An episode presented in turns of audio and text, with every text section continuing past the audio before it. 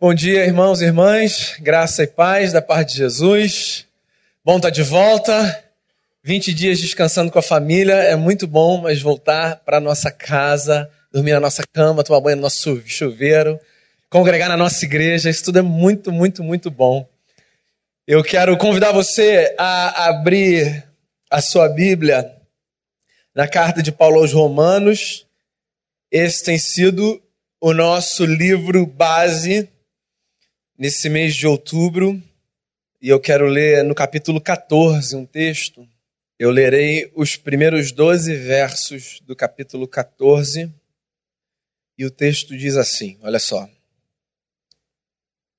Acolhei ao que é débil na fé, não porém para discutir opiniões. Um crê que de tudo pode comer, mas o débil come legumes. Quem come não despreze o que não come. E o que não come não julgue o que come, porque Deus o acolheu. Quem és tu que julgas o servo alheio? Para o seu próprio Senhor está em pé ou cai, mas estará em pé, porque o Senhor é poderoso para o suster. Um faz diferença entre dia e dia, o outro julga iguais todos os dias. Cada um tem a opinião bem definida em sua própria mente. Quem distingue entre dia e dia, para o Senhor o faz. E quem come, para o Senhor come, porque dá graças a Deus. E quem não come, para o Senhor não come e dá graças a Deus. Porque nenhum de nós vive para si mesmo, nem morre para si. Porque se vivemos, para o Senhor vivemos. Se morremos, para o Senhor morremos. Quer, pois, vivamos ou morramos, somos do Senhor. Foi precisamente para esse fim que Cristo morreu e ressurgiu para ser Senhor tanto de mortos como de vivos. Tu, porém, por que julgas teu irmão? E tu, por que desprezas o teu? Pois todos compareceremos perante o tribunal de Deus. Como está escrito: Por minha vida, diz o Senhor, diante de mim se dobrará todo joelho, e toda língua dará louvores a Deus. Assim, pois, cada um de nós dará contas de si mesmo a Deus. Vamos fazer uma oração? A gente começa a refletir no texto, faça uma oração aí no seu lugar, coloque o seu coração diante de Cristo e peça a Ele que fale com você nesse momento.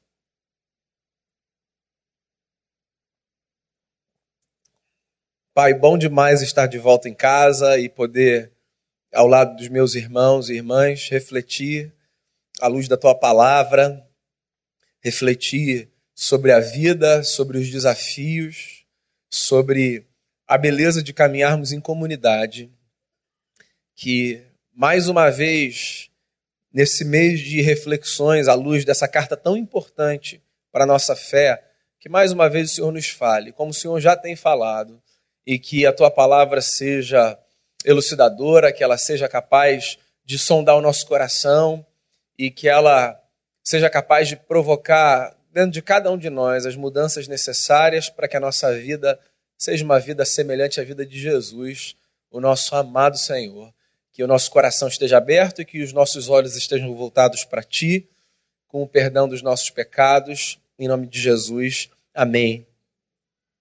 Eu não sei se você já reparou como a gente vive medindo força. Eu acho isso um negócio muito curioso.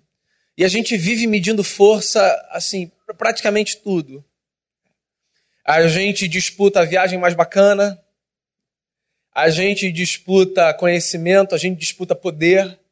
Quem tem a casa mais legal? Quem já comeu no restaurante mais bacana? Quem faz a melhor macarronada? A gente disputa coisas boas e a gente disputa coisas ruins também. Por exemplo, você está com um amigo seu e é sábado de manhã e você diz assim para ele, rapaz, essa semana foi terrível, terrível. Eu não sei como é que eu vou fazer.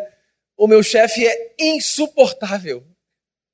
Aí o camarada te ouve e diz assim: não, porque você não conhece o meu chefe. Quer dizer, a gente disputa até quem é o melhor e o pior chefe. Você sabe que às vezes eu fico me perguntando se não tem gente que acha que o seu lugar na vida corresponde a tentar encontrar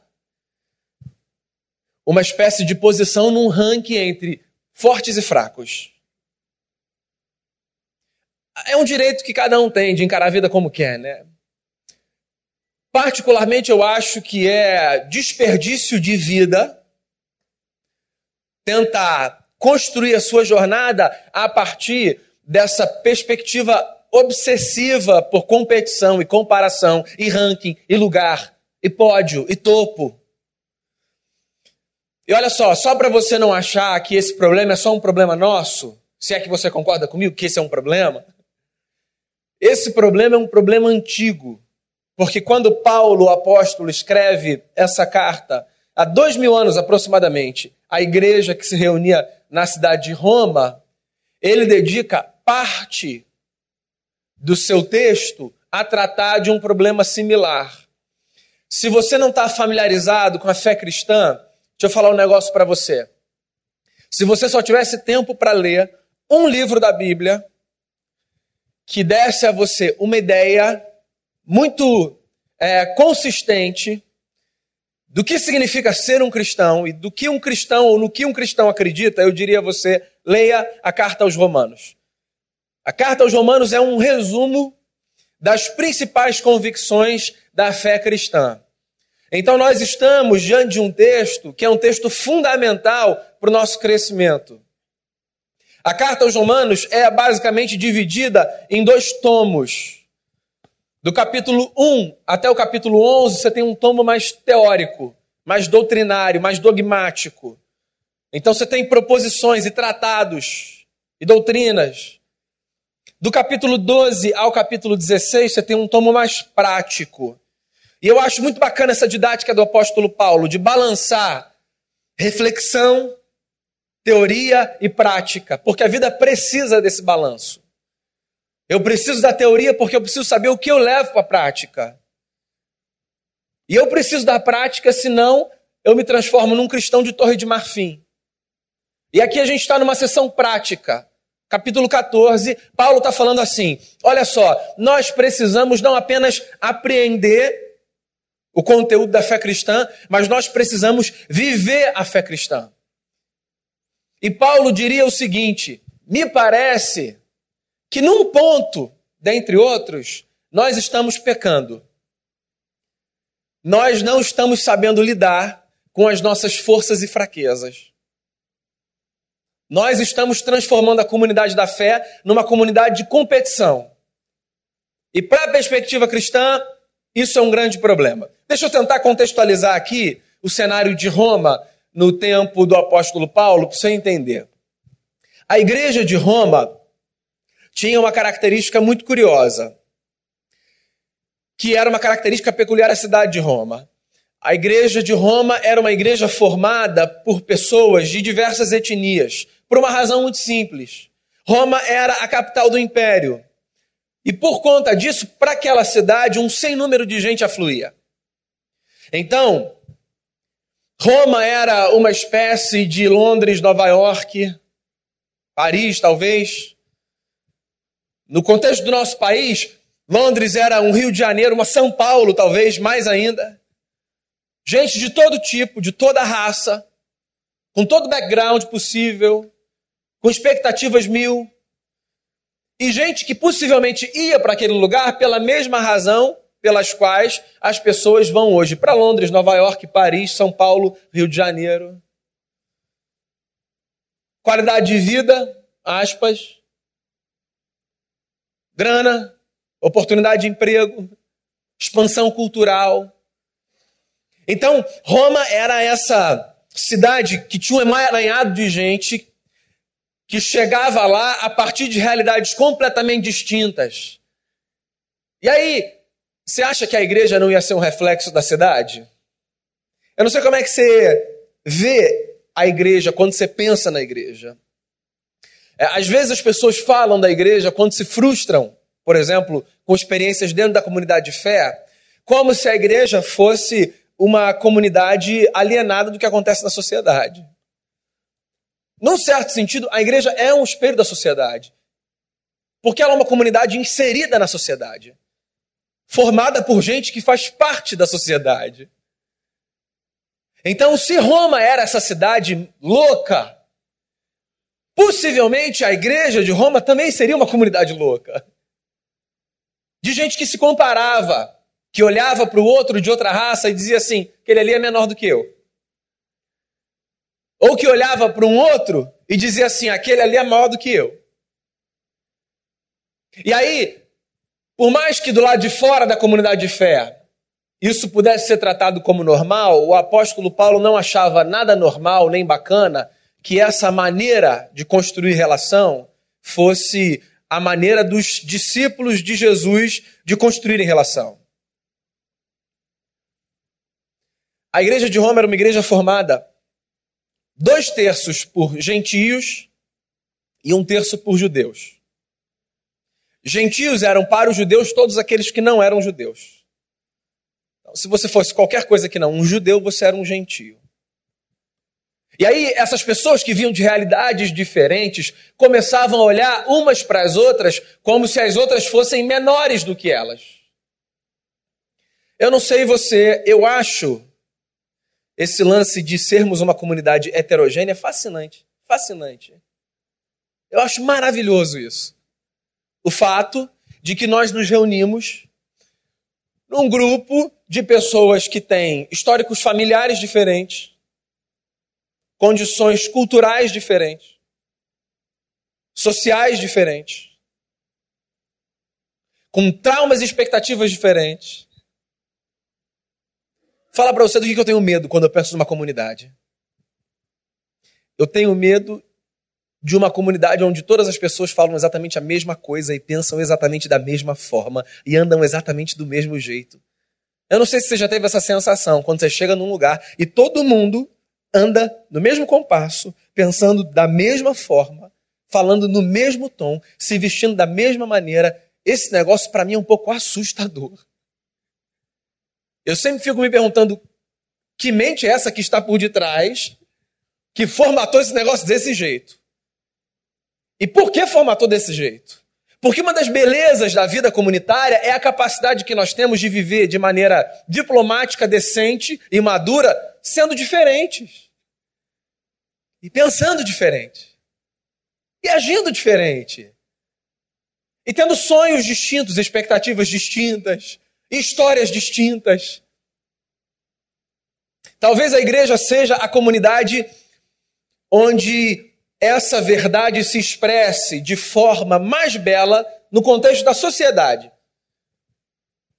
E a verdade é a seguinte: a verdade de que nós podemos ser diferentes e ainda assim sermos um. Eu acho que nenhum organismo e nenhuma organização expressa isso de maneira tão intensa e tão bela quanto a igreja. Uma comunidade de pessoas completamente diferentes umas das outras, mas que ainda assim conseguem viver em unidade, porque aprendem a partir dos ensinos de Jesus de Nazaré, que o fato de sermos diferentes não faz de nós melhores ou piores do que os outros. O fato de sermos diferentes só revela que sim, nós somos singulares na nossa história. E que não existe absolutamente ninguém que seja exatamente igual a você.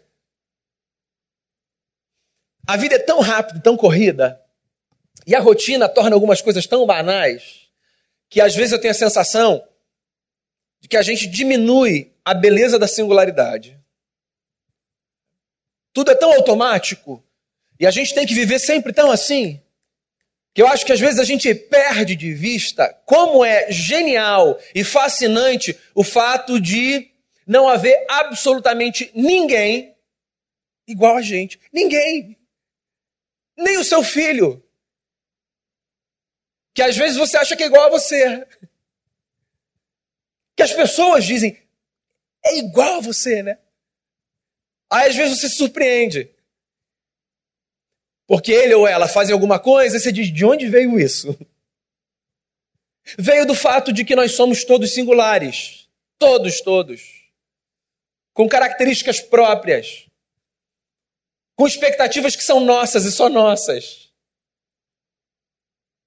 Mas que ainda assim podemos viver como uma comunidade.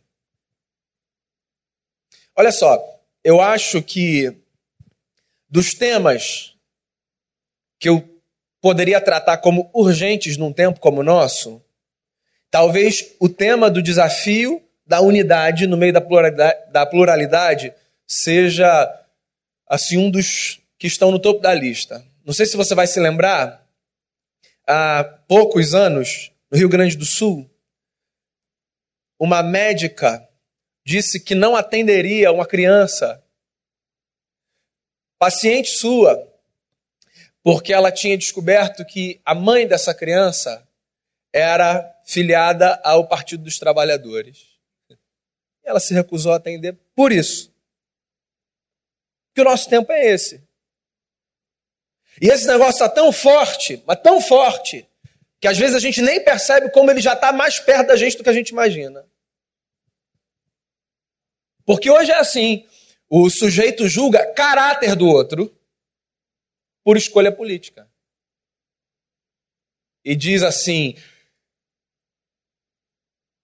é impossível que alguém que tenha ideologia A ou B seja uma pessoa de caráter. E quando eu ouço isso de gente perto de mim, dá vontade de falar: fala baixo, só para eles não pensarem que eu penso como você. Passa essa vergonha sozinho. Que, que negócio é esse? E por causa de olhares, de óticas, de perspectivas, de opiniões, nós somos capazes de aferir caráter da pessoa. A, gente é capaz de aferir caráter por algumas coisas. Mas eu acho que a gente traçou um risco no chão e a gente disse assim: é como eu? Para cá. Não é como eu? Para lá. E nem chega perto de mim. Que eu não suporto gente como você. Pergunta que eu faço para você é como é que a gente vai fazer para conviver e conviver bem? Como é que a gente vai fazer para deixar um legado? Como é que a gente vai fazer para ensinar as próximas gerações, aos nossos filhos e aos filhos dos nossos filhos, que sim, a gente pode conviver com diferentes? Como é que a gente vai fazer para que aqueles que vêm depois da gente, aos quais a gente deve passar o bastão, sejam nossos filhos biológicos, ou sejam pertencentes a essa geração, mesmo não tendo vínculo de sangue com a gente, mas sobre os quais a gente tem responsabilidade, como é que a gente vai fazer para não dar a eles a sensação de que a gente está retrocedendo? Porque a sensação às vezes é essa de que a gente está andando tipo curupira. Parece que aqui o apóstolo Paulo dá um caminho. Um caminho muito simples, muito básico. Ele diz assim: para a gente parar com esse joguinho imaturo de competir em tudo, a gente precisa lembrar de um negócio. Todos nós temos forças e fraquezas. Todos nós. Todos nós temos virtudes e defeitos. Todos nós temos elementos que são dignos de serem apresentados e revelados e passíveis de serem louvados. E todos nós temos realidades internas que, se pudéssemos, ficariam escondidas para sempre. Vergonhosas que são. Todo mundo é assim. E o que a gente precisa aprender é construir história a partir dessa perspectiva de que a minha força não faz de mim alguém melhor ou maior do que o outro que se apresenta a mim na sua fraqueza. Porque, inclusive, a minha força, dependendo da forma como eu a trato, pode ser o início da minha fraqueza. Dependendo da maneira como eu a encaro do que eu permito que ela faça dentro de mim. Eu acho que há dois extremos dos quais nós precisamos fugir nesse aspecto. Um, o de acharmos que nós temos o tamanho da nossa força, de sermos uma espécie de versão pós-moderna de Narciso. E o outro, o de acharmos que nós temos o tamanho da nossa fraqueza. Dois erros igualmente perniciosos. Ambos muito presentes no nosso tempo. Porque a gente vive nesse tempo de risco no chão, um para lá e um para cá, assim, nós somos muito polares. Né? E nós vivemos nos extremos. Então, olha só, do ponto de vista emocional, é, é impressionante perceber como hoje você encontra pessoas cheias de si, cheias de si, e como hoje você encontra pessoas absolutamente inseguras, que não confiam em si, que não acreditam em si. Então, tem o camarada que tem certeza que o mundo gira em torno dele, ele tem certeza disso, absoluta. Assim, que já foi a época que se achava que a Terra girava em torno do Sol, que agora é em torno dele. Prazer Sol. E tem um outro que não consegue dar um passo, um passo. Ele treme. Ele fica cansado. Porque ele não confia. Porque ele acha que ele é menor, que ele não vale nada. E eu acho o evangelho de Jesus belíssimo, sabe por quê? Porque o evangelho de Jesus olha para esse camarada que está aqui e diz: baixa a bola, que você não tem esse tamanho. E o evangelho de Jesus olha para esse camarada que está aqui e diz assim: levanta a cabeça, que você não é pequeno assim. Porque olha só, é claro que os nossos erros e os nossos acertos nos constituem, mas nós não somos o tamanho dos nossos acertos, nem somos o tamanho dos nossos erros. Nós somos quem nós somos, amados por Deus. E o que nós precisamos na caminhada é de uma compreensão de que a ajuda mútua é fundamental para a gente crescer, ponto. Nós precisamos de uma leitura de que a igreja não é apenas esse espaço onde a gente vem para ouvir uma reflexão e para cantar uma música. A igreja é essa comunidade de gente que se ajuda. Então, essa semana eu estava conversando com um casal que não tem uma vivência é, comunitária de fé na sua história. E que chegou à igreja e que foi muito tocado pelo que ouviu. E que no culto em que foi muito tocado pelo que ouviu, chorava copiosamente. Copiosamente. E aí, depois né, desse episódio, eles vieram falar comigo dizendo: Olha só, a gente está gostando muito, foi num momento muito preciso da nossa vida, só tem um negócio. Eu falei: O que, que é? A gente está meio constrangido de voltar lá, porque a gente acha que todo mundo vai olhar para a gente e dizer: Ah, aqueles maluquinhos que choram muito. Falei: Relaxa, todo mundo já esteve nesse lugar. E mais do que isso, será que alguém saiu desse lugar? desse lugar de perceber que não, não, não. Não tem ninguém aqui que seja o maluquinho, aspas, que chora muito. Porque nesse lugar, todo mundo está ou compartilhando força ou compartilhando fraqueza. A gente sempre faz isso. A gente nem sempre faz isso da forma certa, mas a gente sempre faz isso.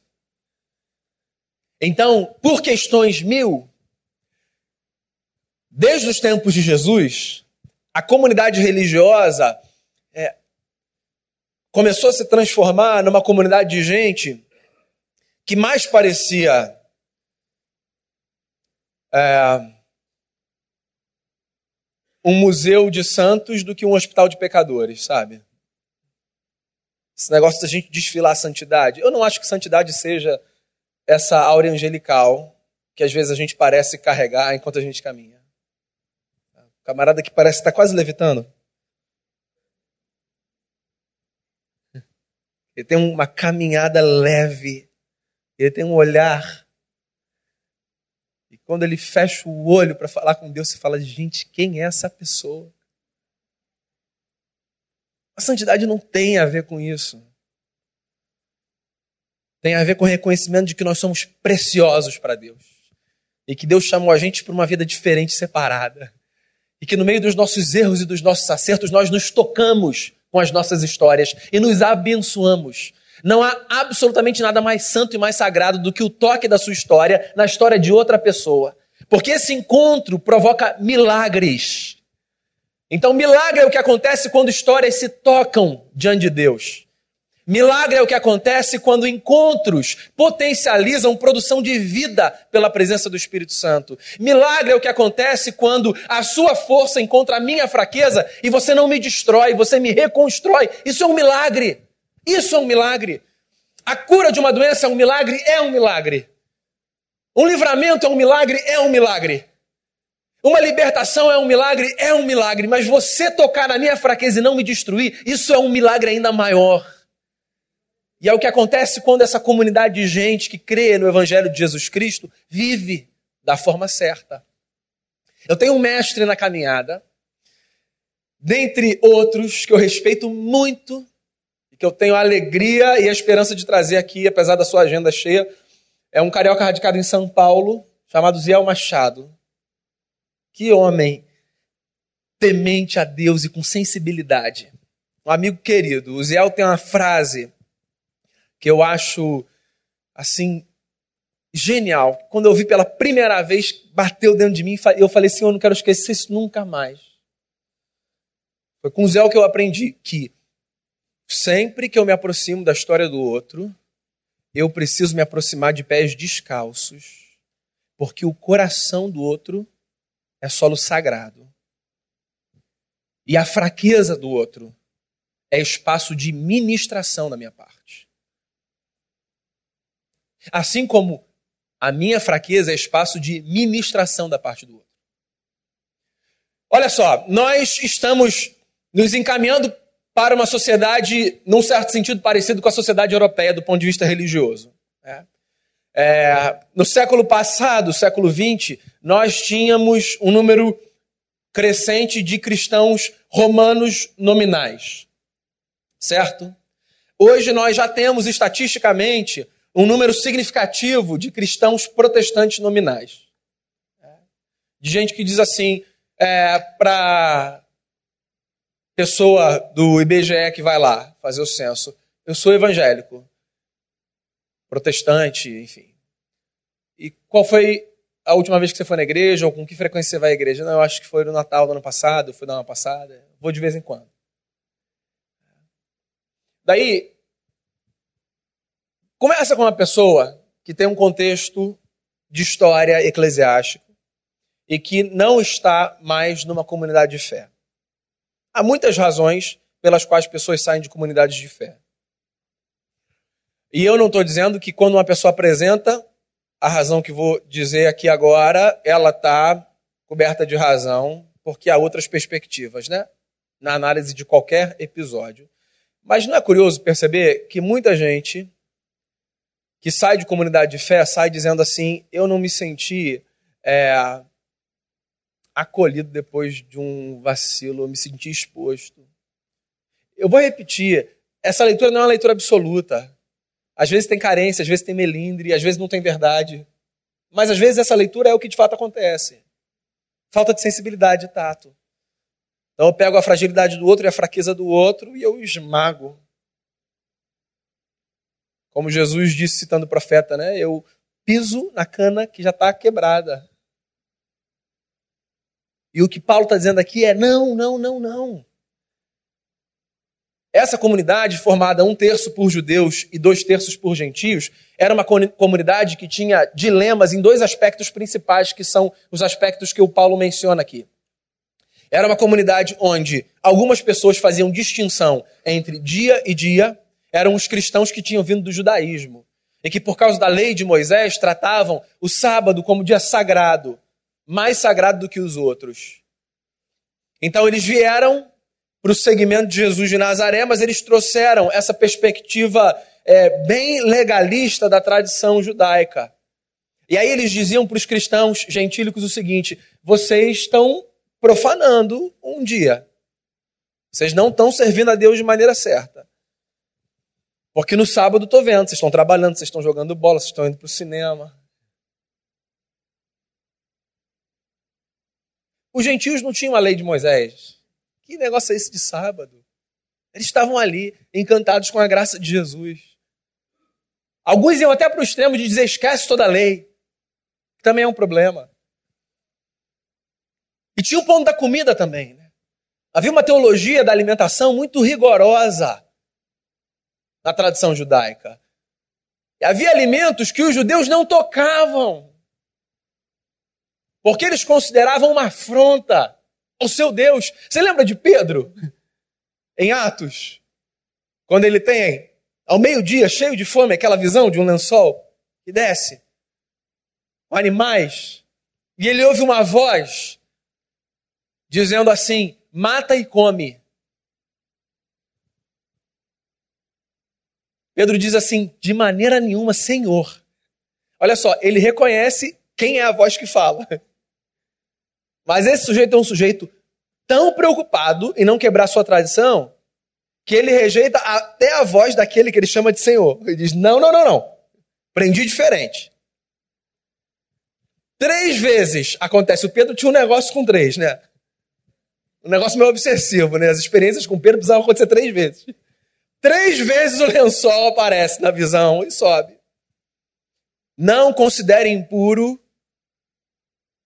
o que eu purifiquei. Não. Os cristãos que vinham do mundo gentílico não tinham esse negócio de. Para eles, comida era comida. E aí, Paulo, ele é tão sábio porque ele diz assim: olha só, você faz divisão entre dia e dia. Para você ter um dia que é mais especial, tudo bem. Haja de acordo com a sua consciência. Então, se tem um dia para você que é sagrado mais do que os outros seis, tudo bem, esse negócio é um negócio seu de Deus. Isso não faz tanta diferença. Então, haja de acordo com a sua consciência. Agora, você não acha que há diferença entre dia e dia? Então, haja de acordo com a sua consciência. Vamos parar com essa briguinha boba? Você não come qualquer coisa, é isso? Por uma questão de fé? É sua consciência, tudo bem. Para você, todo alimento é uma dádiva divina, tudo bem, sua consciência. Agora vamos parar com essa briga boba. Há uma frase que é atribuída a muita gente, então eu não vou citar é, o seu autor, é, mas ela é muito bacana nesse sentido. Ela diz assim: no essencial, unidade. No não essencial, liberdade. Em todas as coisas, caridade. E eu acho que, assim, isso devia ser um mote para gente. Há coisas nas quais a gente permanece juntos. Aí sim, falando no mesmo tom, há coisas que são essenciais e inegociáveis à nossa fé. Jesus Cristo é o Senhor. Há coisas, assim, que são coisas de periferia do ponto de vista de confissão. E a gente precisa aprender a conviver com essas coisas de periferia, deixando-as na periferia do ponto de vista confessional. Agora, quer nas coisas de periferia, quer nas coisas de centro, uma coisa precisa nortear a nossa relação: caridade. Que literalmente seria mais bem traduzido por graça, do caris. Então, qual é o meu conselho a você? na construção da sua vida e das suas relações, no seio da comunidade de fé ou por onde você passar. Primeiro conselho que eu queria dar a você. Reconheça que todos nós temos força e fraqueza. Eu nem acredito no camarada que diz assim: eu já sabia, para tudo, Sabe aquela conversa chata? Você vai falar um negócio e fala, é, eu sei, eu sei, eu sei. Aí você fala outro negócio, o cara fala assim, eu sei, eu sei, eu já sabia desse negócio também. Ah, mentira, sabia nada, cara. Não é possível que você saiba tudo. Para com esse negócio. Também não acredito no cara que lê a si mesmo dizendo assim, não, não sei de nada, não, não sei, não consigo. Não, não consigo, não consigo. Não consigo, não acredito. E eu quero ajudar esse cara a entender que ele consegue. Eu preciso. Porque todos nós temos forças e fraquezas. Então, se você acha que você está de pé, pegando aí é, a linguagem do apóstolo Paulo numa outra carta para a comunidade de Corinto, cuidado. Cuidado. Porque todos nós temos assim pontos vacilantes que podem nos levar a tropeçar. Agora, se você acha que você está largado e que você não tem nada para contribuir, para com esse negócio. Todo mundo tem força, tem fraqueza. Segunda lembrança que eu queria trazer a você. Segundo conselho. Lembre-se e admita que as nossas forças não nos tornam melhores do que os outros, nem as nossas fraquezas nos tornam piores do que os outros. Nem uma coisa nem outra. Porque a gente vive nesse mundo de ranking, de comparação, a gente insiste achar que a força torna melhor e que a fraqueza torna pior. Olha só, é porque você é uma pessoa equilibrada, madura, tá? Emocionalmente estável. Tem gente que não consegue dar parabéns pro outro. Assim, dá parabéns no aniversário. Mas parabéns por conquista, não consegue. Tem gente que não consegue, não sai, não sai da boca, trava. Uma vez eu ouvi uma pessoa conversando com outra, dizendo assim, soube do fulano, passou na faculdade, tanto queria, né? Vamos lá dar parabéns? Só quando se formar. Jesus, era um cliente para mim para a vida. Era eu vitalício, eu queria um desses no meu consultório. Só quando se formar. Ah, quando se formar vai ser provavelmente só quando entrar no mestrado. Aí talvez seja o camarada que vai falar lá no sepultamento, que aí não tem mais risco, né? O cara tá morto. Então não tem nada mais que ele possa fazer que dê a ele a sensação de que é melhor do que ele, porque eu acho que é isso que passa por detrás, né? Esse cara é melhor que eu. Que bobeira. As nossas forças não nos tornam melhores, nem as nossas fraquezas piores. Outro conselho que eu quero dar a você: respeite a maturação da sua própria consciência e da consciência do outro. Não força ninguém a nada, não. Nem força você mesmo a nada. A nossa consciência passa por um processo de amadurecimento. Já viu? O camarada que quer mostrar para o novo convertido que a igreja é tão bacana que ele fala para o novo convertido coisas que, do ponto de vista da maturidade, ele não tem condição de digerir. E aí ele provoca um estrago maior, sem ter consciência disso. As pessoas têm ritmos diferentes, todos nós temos. O meu ritmo é diferente do seu. E o seu é diferente do dele, do dela. E eu acho que viver de forma madura passa por perceber o ritmo do outro, o tempo do outro, os processos do outro. O que o outro consegue suportar, o que o outro consegue receber, o que o outro consegue digerir. Você não faz isso com uma criança? Não, não vou falar isso para ela agora não. Essa criança não tem maturidade para receber essa informação. Então, a igreja é essa comunidade de gente que tem maturidade para algumas coisas e que não tem para outras. Então, Respeite a maturação da sua própria consciência e da consciência alheia. E por fim, passo a você o que recebi do Ziel. Encare a fraqueza alheia como espaço de ministração. Porque ao fazer isso, você vai ensinar o outro a encarar a sua fraqueza como espaço de ministração. Quando a gente constrói um ambiente assim, a gente cresce mais rápido. Sabe por quê? Porque a gente se desarma. E a gente larga a pedra.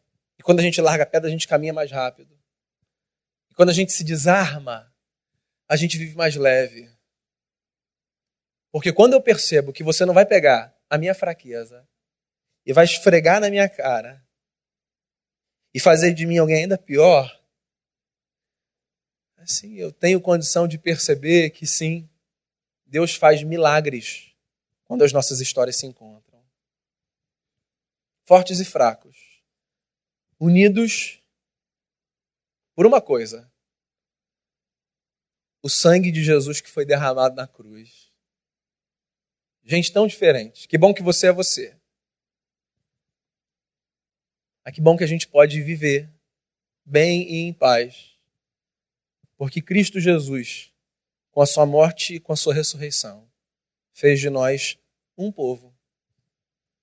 E eu queria convidar você a encerrar comigo essa reflexão, lembrando e cantando uma canção antiga de Asaf Borba, que diz: Eu sei, um alto preço foi pago para que nós fôssemos uns com os outros um. Que você dê a Jesus ao cantar graças por ter uma comunidade de irmãos e irmãs que caminham com você e que te ajudam e que te abençoam. Gente que você também pode abençoar. Eu queria dar a você a liberdade, enquanto a gente canta essa música, cumprimentar quem está perto de você. Se você quiser sair do seu lugar e falar com alguém distante de você, mas que é importante para você. Eu acho que essa música expressa isso, né? que nós somos um. Então a gente vai cantar de novo, fique à vontade. Se você quiser ficar no seu lugar, você fique no seu lugar, mas nós somos essa comunidade que se abençoa, que se abraça e que se ama. Obrigado, Senhor, por sermos uma comunidade de fé. Gente que caminha junto, gente que se abençoa, gente cuja história é marcada pelos dons que o Senhor dá a outros e que são exercitados no solo da nossa vida. Obrigado, obrigado porque nós podemos nos abençoar com as palavras, com os gestos, com os abraços, com as conversas, com as brincadeiras, com as ajudas. Quero colocar diante de Ti essa igreja, te agradecer pelo privilégio de estar aqui, de servir aqui, de ser abençoado aqui. E quero pedir que a nossa vida seja uma vida onde que o Senhor faz através do outro possibilite muitos frutos Faça crescer em nós os frutos do teu milagre operado por terceiros na nossa história. E faça crescer na história do outro que o Senhor pode fazer através da gente. coloco diante de ti o nosso coração e peço que o Senhor continue a nos conduzir em graça e sabedoria. Em nome de Jesus. Amém.